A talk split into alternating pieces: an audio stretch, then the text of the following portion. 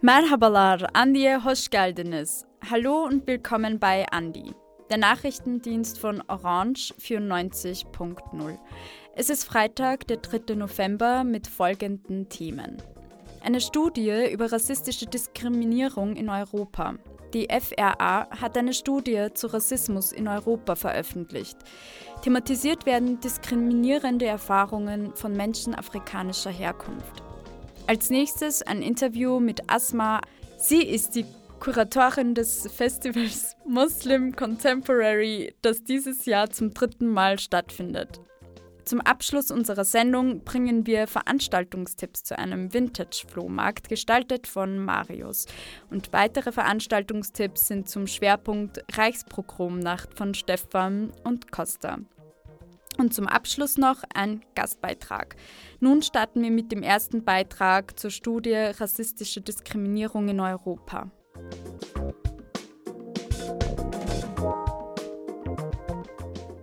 Am 25. Oktober wurde von der European Union Agency for Fundamental Rights, kurz FAA, eine Studie veröffentlicht, die sich mit Rassismus in EU-Mitgliedstaaten beschäftigt. Die Studie trägt den Titel Being Black in the EU und beschäftigt sich speziell mit diskriminierenden Erfahrungen von Menschen afrikanischer Herkunft. 2022 wurden im Rahmen der Studie Befragungen in 13 EU-Staaten, darunter auch in Österreich, durchgeführt, an denen über 6700 Personen teilnahmen. Für die Teilnahme ausgewählt wurden afrikanische Immigrantinnen und Menschen, die zumindest einen Elternteil aus der subsaharischen Region haben alle TeilnehmerInnen waren mindestens 16 Jahre alt und haben mindestens ein Jahr in einem EU-Mitgliedsstaat verbracht. Die Studie der FAA soll zeigen, dass Rassismus nach wie vor ein Problem in Europa darstellt und dass Handlungsbedarf von Seiten der EU besteht Insgesamt ergibt sich aus der Studie der FRA, dass es einen Anstieg von Diskriminierungsfällen innerhalb der 13 untersuchten Staaten gab. 2016 erlebten nur 39 Prozent aller Befragten mit afrikanischer Herkunft Diskriminierung aufgrund ihrer Hautfarbe. 2022 waren es 45 Prozent. Österreich steht neben Deutschland und Finnland an der Spitze der Staaten mit den meisten Diskriminierungserfahrungen. Dort war der Anstieg besonders hoch. In Österreich gaben im Jahr 2016 51 Prozent der Befragten an, in den vergangenen fünf Jahren Opfer von rassistischer Diskriminierung geworden zu sein. Im Jahr 2022 waren es bereits 72 Prozent. Besonders in den Bereichen Arbeitsmarkt, Wohnungssuche und Gesundheitswesen erleben Menschen mit afrikanischer Abstammung häufig Diskriminierung. So die Studie der FAA. Im Vergleich zum Durchschnitt sind sie öfters nur mit temporären Verträgen angestellt und für ihre Jobs überqualifiziert. Daher sind sie einer erhöhten Armutsgefährdung ausgesetzt. Ein Drittel aller Befragten geben an, dass sie Schwierigkeiten haben, sich finanziell über Wasser zu halten. Bei der Wohnungssuche hatte ein Viertel der Befragten Probleme aufgrund rassistischer Diskriminierung und bekam Wohnungen seltener als der Durchschnitt. Im Gesundheitssektor gab jeder Zehnte an, benachteiligt worden zu sein. Einen zentralen Problempunkt stellt auch rassistische Belästigung in verbaler oder in Gewaltform dar. Verbale Übergriffe beziehen sich hierbei auf Drohungen oder Beleidigungen. Ein Drittel der Befragten aus den 13 Staaten insgesamt hat rassistisch motivierte Belästigung verbal oder durch Gewalt erfahren. In Österreich waren es 40 Prozent. Vor allem im Schulsystem stellt dies ein großes Problem in Österreich dar. Gemeldet werden Vorfälle jedoch selten. Nur 9 Prozent aller Diskriminierungen waren von den Opfern gemeldet, daher bleiben sie oft unsichtbar und man kann mit einer hohen Dunkelziffer rechnen. Von Gewaltfällen waren 64 Prozent nicht gemeldet. Als Gründe dafür nennen die Befragten unter anderem den Glauben an, nichts mit ihrer Meldung bewirken zu können, sowie die Angst, nicht ernst genommen zu werden. Das geringe Vertrauen in die Polizei spielt dabei eine ausschlaggebende Rolle. Nachdem diskriminierende Erfahrungen gemacht wurden, sinkt das Vertrauen in öffentliche Autoritäten besonders. Dieses wäre laut der European Union Agency for Fundamental Rights jedoch wichtig, um die soziale Inklusion von Personen afrikanischer Herkunft voranzutreiben. Dieser Beitrag wurde von Maria Wallner und Elisabeth Judmeier gestaltet und eingesprochen von Sascha Stoff und Elisabeth Judmeier.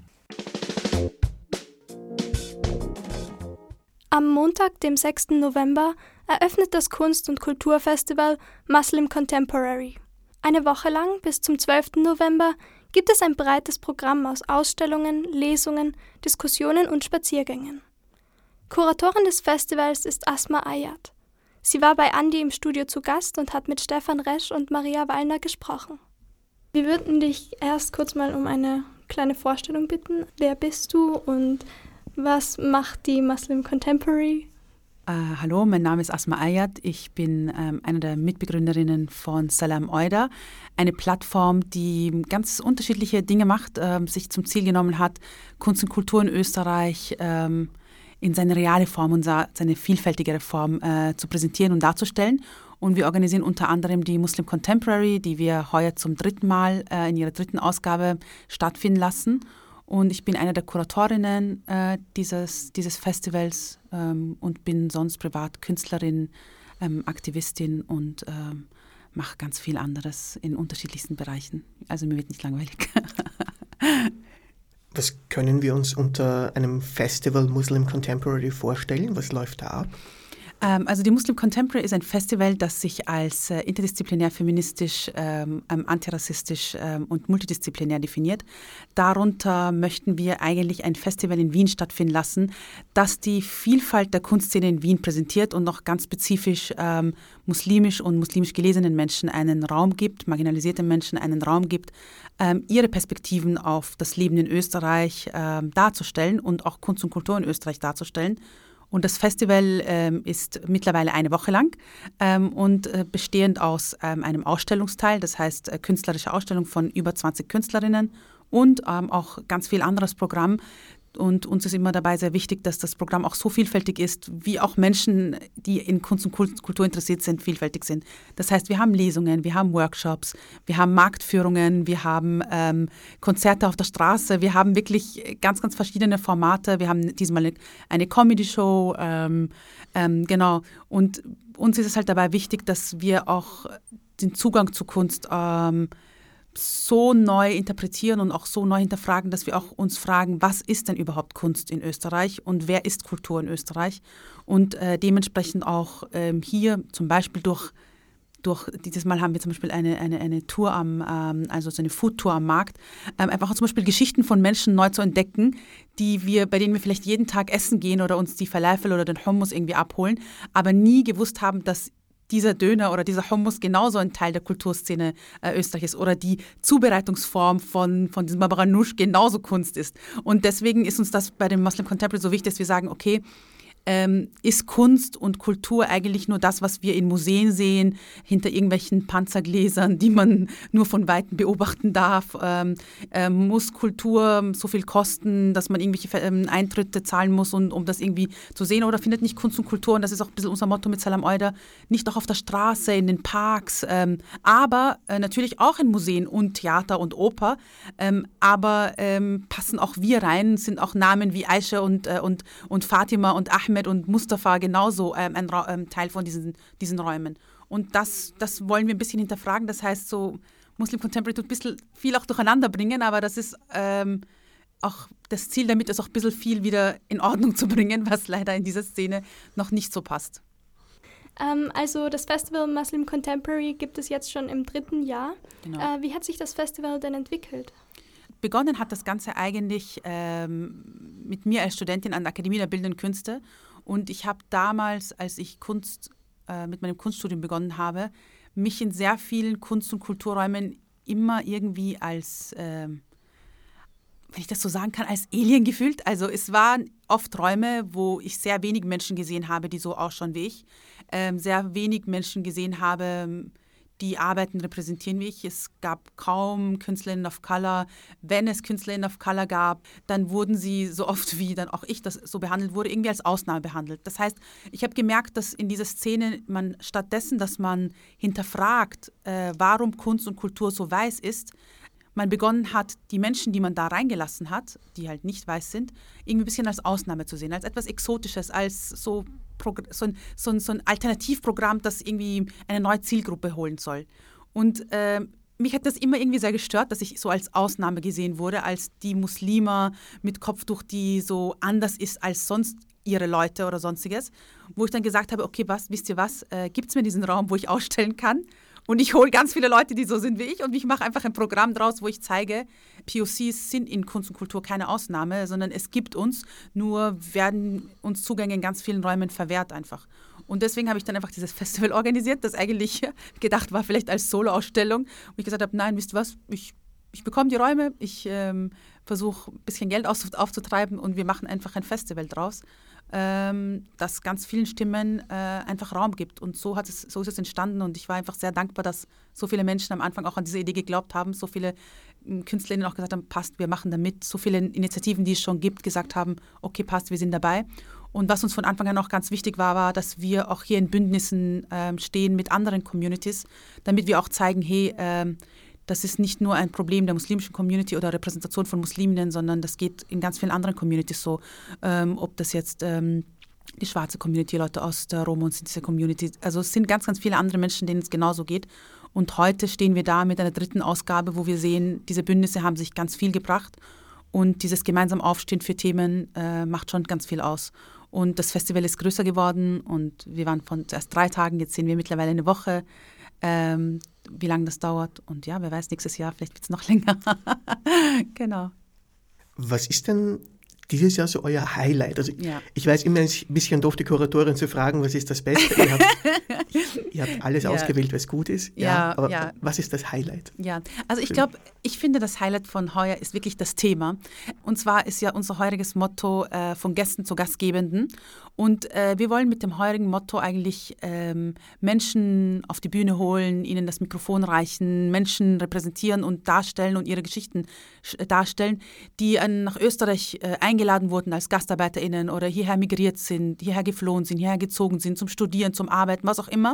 Äh, Menschen, die sehr lange als Gäste gesehen wurden oder noch immer als Gäste gesehen werden, aber eigentlich nie als Gäste behandelt wurden. Und allein dieser Begriff Gastarbeiter ist in sich selbst schon so paradox, weil man redet hier von Gästen, Menschen, die man hier als Gäste eingeladen hat. Meine Eltern sind selber als Gastarbeiter nach Österreich gekommen, aber die Geschichte meiner Eltern hat überhaupt nichts von, also man merkt überhaupt nicht, was hier, wo, wo hier die Gastfreundschaft oder das Gastsein überhaupt war.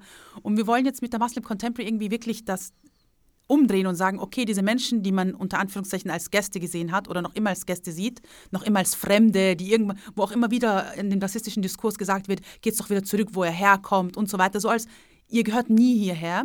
Diese Menschen nehmen jetzt das ein, nehmen diese Räume, nehmen dieses Festival ein, kuratieren dieses Festival und gestalten dieses Festival ähm, und gestalten ganz, ganz viele Formate in diesem Festival und sind jetzt die Gastgebenden. Und sie zeigen, was Gastgeber sein bedeutet, was Community bedeutet, was ähm, Gast sein und was, was Gastfreundschaft ist. Und das hoffen wir dieses Jahr wirklich mit dem Festival irgendwie zu gestalten, in jedem der einzelnen Details auch Menschen einen Raum zu geben, der inklusiv ist, der ähm, nicht von sich behauptet, irgendwie perfekt zu sein, aber der einfach ein Raum sein möchte, wo man einfach über ganz, ganz viele Diskurse in unserer Gesellschaft nachdenken, reden möchte und Menschen einfach willkommener und einfach einen schöneren, einen viel inklusiveren Raum bieten soll. Und ja, das möchten wir, indem wir sagen, es gibt Essen, es gibt Trinken, es gibt kleine Geschenke, es gibt äh, auch Gesten, die dieses, dieses, diese Gastfreundschaft auch äh, mittragen und mit, mit ähm, ja auch wirklich in dem ganzen Festival mit, mitführen möchte.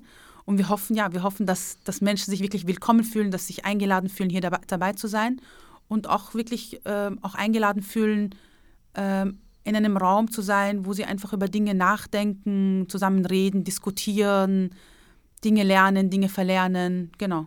Jetzt bei dem, äh, bei dem Titel auch den Nachsatz. Ja. Äh, war das jetzt unfreundlich? War das jetzt unfreundlich, ja, genau, genau. Wo er auch ein bisschen spielt mit diesem Ruf von Wien oder der, ja, der genau. Studie von Wien als unfreundliche Stadt. Ja, genau, genau. Also, äh, also, stimmt, damit ich den ganzen Titel richtig nenne, also von Gästen zu Gastgebenden äh, war das jetzt unfreundlich. Und ähm, wir wollten auch da ein bisschen mit dem spielen, dass Wien ja ähm, was ja voll interessant ist. Wien ist die lebenswerteste Stadt der Welt, aber gleichzeitig die unfreundlichste Stadt der Welt. Und wir wollen ein bisschen das überlegen, für wen, also für wen ist Wien die lebenswerteste Stadt der Welt und von wem aus ist sie die unfreundlichste Stadt der Welt? Weil äh, ich finde schon, dass Wien freundlich ist. Vielleicht nicht, ich weiß nicht, in welchen Kreisen diese Menschen immer abhängen, die diese, die diese äh, Studien da machen, weil ich finde schon, dass es richtig nette Ecken gibt in Wien, wo wir auch ganz lieb und nett sind. Deswegen würde mich das echt interessieren, von wem aus geht das und wen, mit wem, wen befragen Sie da?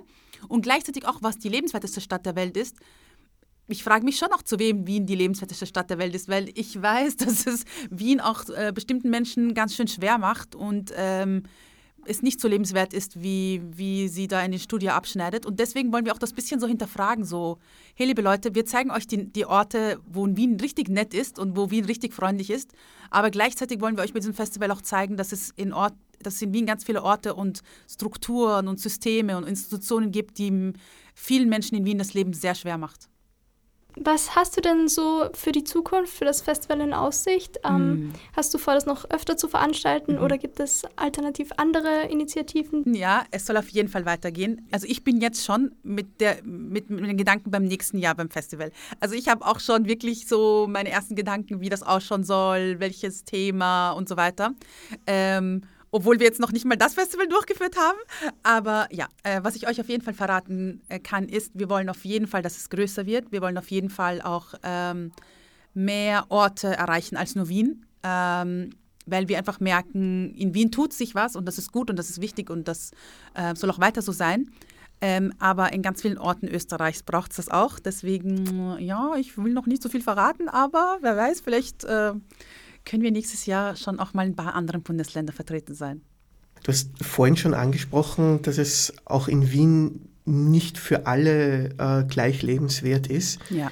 Äh, ihr habt das ja letztes oder vorletztes Jahr selber mitgekriegt mit dieser ja, Anfrage der Gemeinderätinnen. Mhm. Ist das äh, etwas, was du, womit du oder womit ihr weiter konfrontiert seid? Oder dieser, äh, dieser, dieser Talking Point, das ist muslimisch oder das hat mit Islam zu tun und deswegen gibt es automatisch so eine, äh, ich sag mal, vorsichtige Haltung? Ja, also ich glaube, ähm, ich glaube, also auf jeden Fall. Also äh, antimuslimischer Rassismus, Rassismus generell ähm, sind Themen, die leider uns überhaupt nicht erspart, äh, erspart bleiben und die immer mehr und mehr ähm, auch zu Thema werden. Wir leben in Zeiten von Krisen, wir leben in Zeiten von Kriegen, wir leben in Zeiten von Gewalt. Gewalt, äh, wir, wir bekommen das die ganze Zeit ständig mit und auch in Zeiten wie heute, in denen wir jetzt leben, wo wir auch ständig auf Social Media Sachen mitbekommen. Und auch wenn diese Kriege nicht bei uns hier stattfinden, ähm, durch Social Media hast du das Gefühl, dass du ein Teil dessen bist. Und ich glaube, ähm, Thema Rassismus, Thema, ähm, Thema Ausgrenzung ähm, und Rassismus auch in jeder seiner Formen ähm, sind Themen, die auf jeden Fall weiterhin auch ähm, ein Teil dieses Festivals sind. Und äh, das Festival nennt sich nicht umsonst ein äh, antirassistisches Festival. Das heißt, wir wollen auf jeden Fall auch Antirassismus immerhin weiter zu unserem Thema machen. Das, was uns aber wichtig ist, ist das Ganze auch intersektional zu sehen. Und mit intersektional meinen wir, dass einfach so viele Dinge miteinander verwebt sind und wenn man sie nicht miteinander, also auch diese, diese Verwebungen nicht sieht, dann kann man sie auch nicht ähm, wirklich bekämpfen und angehen. Ähm, wenn man nicht Rassismus und Sexismus gleichzeitig sieht, dann kann man viele Diskriminierungen und viele Dinge in unserer Gesellschaft einfach nicht gescheit sehen. Und ich glaube, deswegen ist unser Wunsch und unsere, unser Ziel mit unserem Festival, dass wir immer Räume schaffen ähm, und auch ganz stark in Zeiten wie heute, wo diese Räume immer weniger werden, ähm, es einfach, dass es Räume gibt, wo man zusammenkommt, wo man redet. Ich habe gerade heute auf Instagram gepostet, wo man streitet, wo man diskutiert, wo man unterschiedliche Meinungen hat. Aber es muss diese Räume geben. Es kann nicht sein, dass man diesen Räumen, diese Räume immer mehr und mehr nur ins Private äh, und in, in die Privatsphäre verschiebt oder auf Social Media oder sonstiges und dass es nicht diese Räume in echt gibt. Und ich glaube, diese Räume fehlt es einfach. Und um heute in diesen schweren Zeiten fehlen sie umso mehr. Und deswegen möchten wir mit diesem Festival auch wirklich diese Räume schaffen, wo Menschen einfach zusammenkommen, Menschen, die ganz unterschiedlich sind. Und wie gesagt, auch wenn man zum Schluss streitet und sagt, nein, ich bin nicht deiner Meinung, dann, dann, dann findet auch das statt. Aber das fehlt leider heute. Und das ist, das ist etwas, was wir immer mit unserem Festival ähm, einfach äh, gewährleisten und, und, ähm, und anbieten wollen. Äh, die Muslim Contemporary heuer findet im Rahmen vom Shift äh, ein Förderungsprogramm der Stadt Wien statt. Und wir sind auch heuer wirklich sehr glücklich, dass wir sehr, sehr unterschiedliche KooperationspartnerInnen haben. Äh, das Festival findet nämlich heuer bewusst in der gesamten Stadt verteilt statt. Und wir haben das auch absichtlich so gemacht, weil wir auch damit auch zeigen wollten, dass migrantisches, postmigrantisches Leben in Wien auch in der ganzen Stadt verteilt ist und nicht nur an einem Stadt, Platz stattfindet. Deswegen haben wir wirklich unsere unterschiedlichen Formate, auch an unterschiedlichen Orten, wie zum Beispiel eine Lesung im Tanzquartier oder unser Diskurstag äh, im Volkskundemuseum, unseren Abschluss im MAC. Also es ist wirklich, oder im, im, die Comedy-Show im Theater Akzent.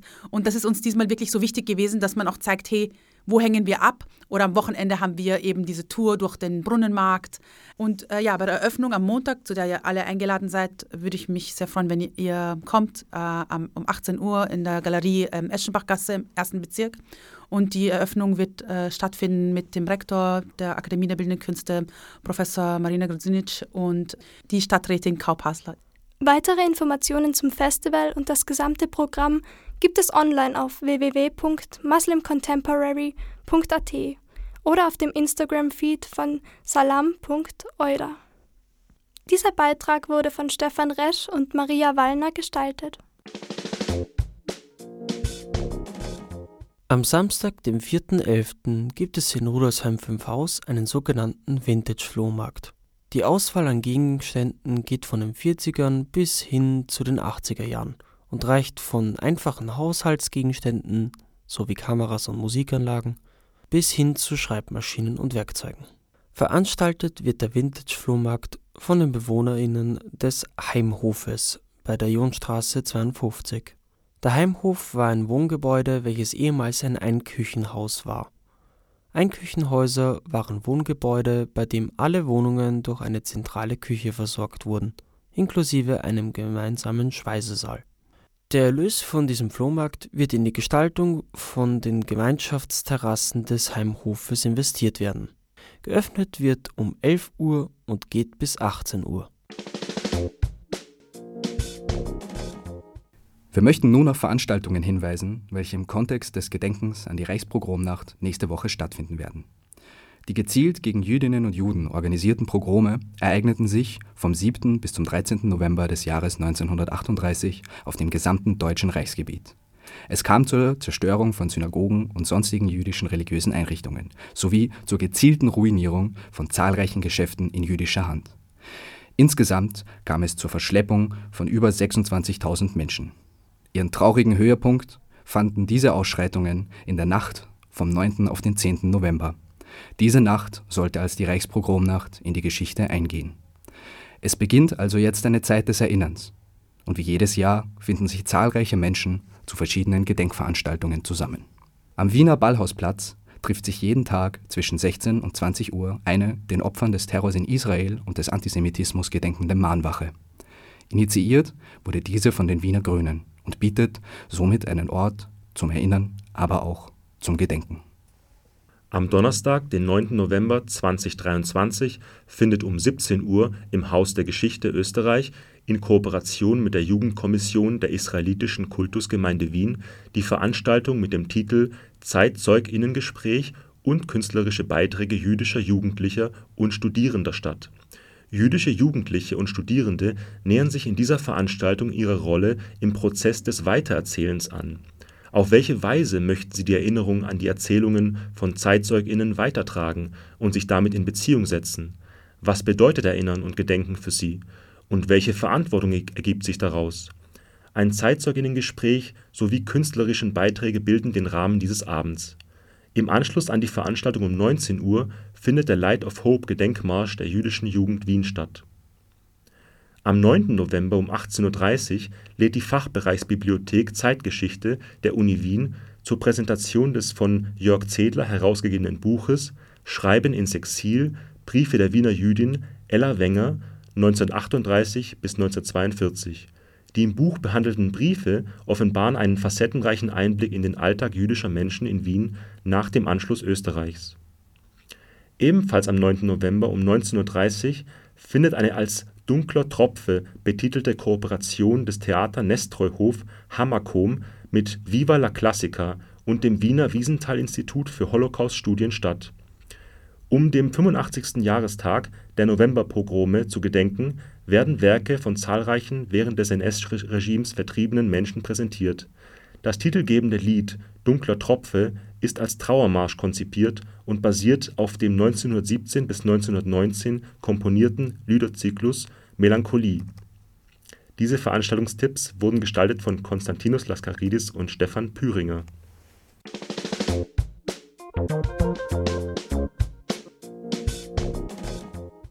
Amnesty International macht eine Urgent äh, Action zur Unterstützung ja, einer Protestaktion der sogenannten Samstagsmütter in Istanbul. Können Sie kurz sagen, worum es sich da handelt? Ja, also es handelt sich um Angehörige von Verschwundenen in den 80er und 90er Jahren. Und zwar sind sie in Polizeihaft verschwunden. Sie machen ihre Aktion seit 1995 jeden Samstag um 12 Uhr auf dem Galatasaray-Platz im Zentrum von Istanbul. Dabei halten sie Fotos der Verschwundenen hoch, ihre, die Namen stehen drauf, es wird eine Rede gehalten und ein ausgewählter Fall wird vorgestellt. Und sie fordern Informationen über den Verbleib ihrer Angehörigen. Und sie hatten schon in den 90er Jahren äh, Probleme. Es gab zu ein, einzelne Festnahmen. Im März 1999 äh, gab es einen äh, sehr harten Einsatz der Polizei. Danach haben sie ihre Mahnwachen ausgesetzt, zehn Jahre lang. Aber da sich nichts in der Sache getan hat, also es gab keine Information über das Schicksal der Angehörigen, haben sie seit 2009 wieder mit den Mahnwachen begonnen. Aber es gab wieder Probleme mit der Polizei. Es gab einzelne Festnahmen. Im August 2018 war die 700. Mahnwache. Da wurde exzessive Gewalt durch die Polizei eingesetzt mit Tränengas, Wasserwerfern und es gab 47 Festnahmen. 46 Personen wurden angeklagt wegen Verstoß gegen das Versammlungsrecht. Im Jahr 2019 gab es ein Urteil des Verfassungsgerichts im Fall von Maside Ujak. Mhm. Und zwar äh, wurde ihr äh, wurde äh, entschieden, dass ihr Recht auf äh, friedliche Demonstration äh, äh, verletzt wurde und es wurde entschieden, dass diese Mahnwachen stattfinden dürfen. Im Jahr 2020 wurde eine Menschenrechtsverteidigerin, Gülserin Jolleri, auch äh, in ihrem Fall am Verfassungsgericht entschieden, dass sie ihr verfassungsmäßiges Recht auf friedliche Versammlungsfreiheit nur genutzt hat, also auch, dass diese Versammlung rechtmäßig war. Aber die Verwaltung äh, von dem Stadtteil Beolu hat äh, dieses, diese Urteile des türkischen Verfassungsrechts nicht umgesetzt und hat immer wieder die Mahnwachen verboten und auch die Polizei setzt sich über das Urteil hinweg. Und seit sechs Monaten beobachten wir, dass jede Woche, immer wenn versucht wird, diese Mahnwache abzuhalten, zahlreiche Personen festgenommen werden. NGOs haben auch immer wieder Gewaltanwendung an den Demonstrationsteilnehmern äh, festgestellt und dokumentiert. Die türkischen Behörden setzen alles daran, diese Mahnwachen zu beenden. Aber die Angehörigen und ihre Unterstützer aus der Zivilgesellschaft setzen ihre Mahnwachen weiter fort. Sie sind mutig und nehmen ihre Festnahme und äh, eben auch die Gewalt durch die Polizei in Kauf. Sie möchten unbedingt das Schicksal ihrer vermissten Angehörigen aufgeklärt haben. Mit welchem Begründung oder sagen wir Vorwand werden diese doch relativ friedlichen Demonstrationen da in einer Ecke an, am Gala Galatasaray-Gymnasium verboten?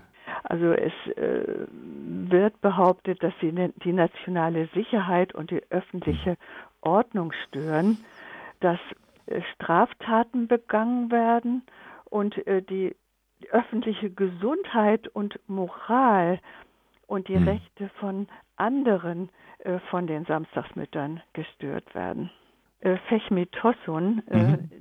weil ich die, ich habe äh, an den Demonstrationen mal in den 90ern teilgenommen und ich kenne äh, Hanem Tossun, die, die Witwe, die Frau von äh, Fechmi Tossun, äh, war in Diyarbakir und er kam nach Hause zurück und die Familie sah aus ihrer Wohnung heraus, wie er festgenommen wurde und seitdem von Polizisten festgenommen wurde. Und seitdem haben sie von ihm nichts mehr gehört. Er hat noch gerufen und äh, sie haben also seine Stimme noch gehört. Sie sind äh, ganz sicher, dass er festgenommen wurde und seine Frau hat sich an die Polizei gewandt, an die Staatsanwaltschaft, weil sie dachte, er ist festgenommen worden da, äh, und hat versucht herauszubekommen, wo er sich aufhält. Aber äh, er ist verschwunden und sie hat nie wieder etwas von ihm gehört. Das war für heute Andi, der Nachrichtendienst von Radio Orange 94.0 am 3. November 2023. Alle Sendungen können unter cba.media nachgehört werden. Wir kommen wieder in einer Woche zur selben Zeit. Vielen Dank fürs Zuhören.